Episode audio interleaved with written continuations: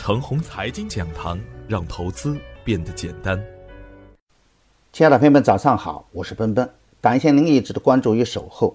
我今天和大家分享的主题是锂电不死，芯片增强。昨天的早盘，我给出的观点是，对于近期的市场啊，指数的涨和跌能说明什么呢？指数涨了，跟不对板块和个股，大家未必有钱赚，赚了指数难赚钱。指数跌了又有什么呢？还是会有牛股和妖股尽情的表现，这样轮换式的震荡上行，还会是未来市场的主要方向。震荡上行是大概率事件。常言道，跌出来的机会，涨出来的风险。无论大盘怎样震荡，我坚持的行情主线仍然没变。大方向：新能源整车、芯片、证券、次新股、创业板、房地产。资源类的股票还可以反复去干，而对于创业板呢，我给出的观点是，我只看到它的震荡，没有见到它的行情走完。而对于芯片概念呢，我也给出了清晰的观点。美股的英伟达一飞冲天，我们的芯片板块也会跟着来干。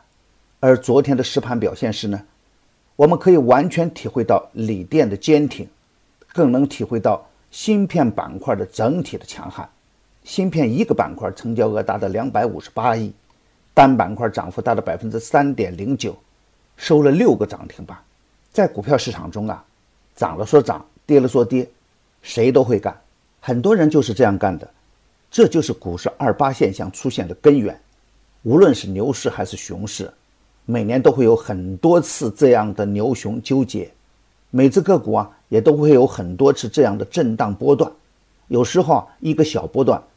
都能够包含十到二十个点的利润空间，一个判断失误，往往就会损失一个较大的赚钱波段。所以啊，买入必须有逻辑，持股也必须有策略和信念。比如有色和稀土板块，从六月底到现在，我只是提醒它的短线的机会和风险，震荡过后还会表演。原因很简单，涨价的逻辑没变。我也反复提醒啊，特别是刚起的板块和个股。只要逻辑不变，下跌就是更好的机会，涨急了、涨快了也会有风险。我们看看芯片概念是不是这样干的呢？国产软件我连续的聊了三周，芯片概念也将走得更远。这一软一硬的大部分企业都集中在中小创中，也都属于高科技类的股票，他们在走局部的大牛行情。如果我们能细心的去回顾一下，除了次新股以外，这些走牛的中小创股票，在两千一五年的大牛市中啊，已经显示出牛股的牛形。未来的翻倍、翻十倍的大牛股，也必将在这类股票中间产生。祖国的发展经历了西方世界的层层封锁，而祖国的创新能力更在蓬勃的发展之中。我们的科技创新能力是国家实现中国梦的重要支撑。我们的股市呢，还在谷底阶段，所以。我每天吹的震荡上行是大概率事件，当然，无论是上行还是向下，咱们手中的股票啊能赚钱才行。能赚钱的股票啊，一定存在于上升通道中。今天操作的要点是，今天又是周四了，每逢周末，成交清淡是常有的事情。